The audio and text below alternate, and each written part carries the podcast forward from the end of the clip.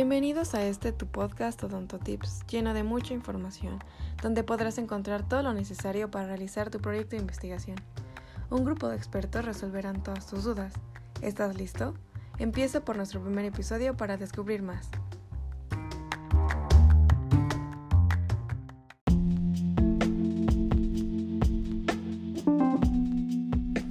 Justificación y marco teórico. La justificación a la parte de un proyecto de investigación que expone la motivaron a realizar esa investigación. Es la sección en la que se explica la importancia y los motivos que llevaron al investigador a realizar el trabajo. Marco teórico. Es la parte fundamental de toda investigación en ella se identifican las fuentes primarias y secundarias sobre las cuales se sustenta la investigación y el diseño de estudio.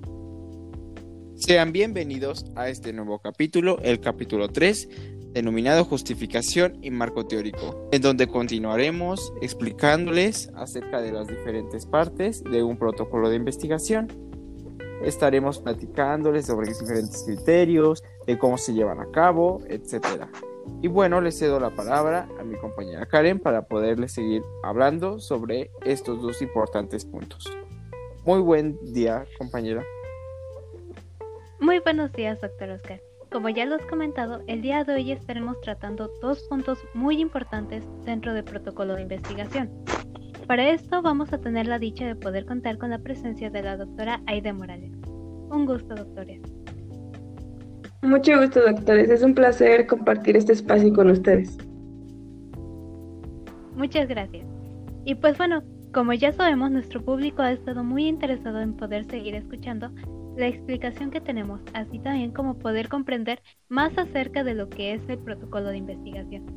Y entonces, díganos, doctor Oscar, ¿qué tiene para comentarnos el día de hoy? Por supuesto que sí. Hoy tenemos para comentarles muchos puntos muy importantes. Y claro, seguimos con la explicación. Y ya todos deben de saber que el siguiente elemento a realizar en el protocolo es precisamente la justificación. Pero, ¿qué es esto? Bueno, la justificación no es más que el apartado donde se le da respuesta a tres preguntas, siendo el qué, el por qué y el para qué.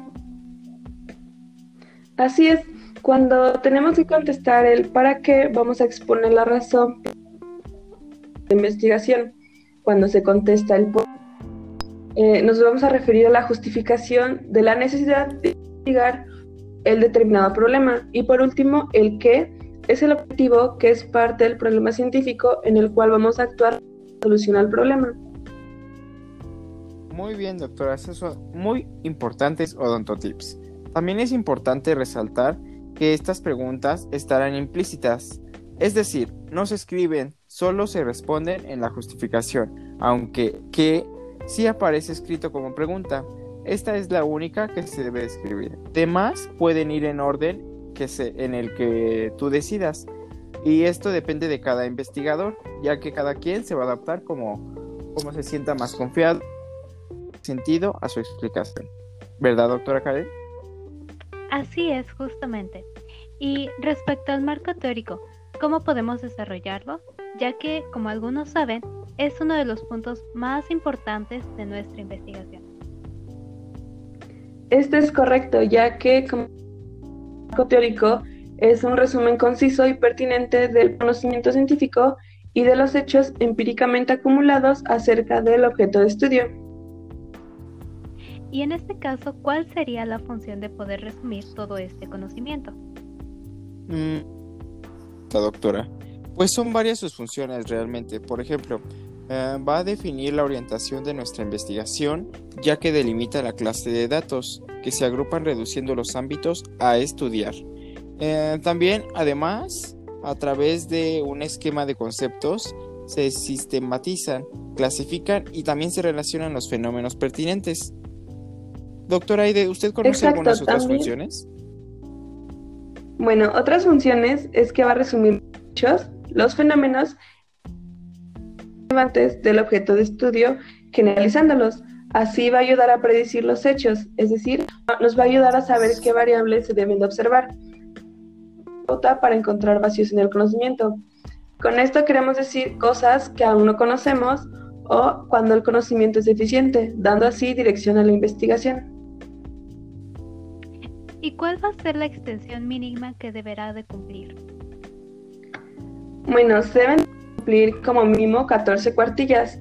Esto debe conforme a la aparición en el marco teórico.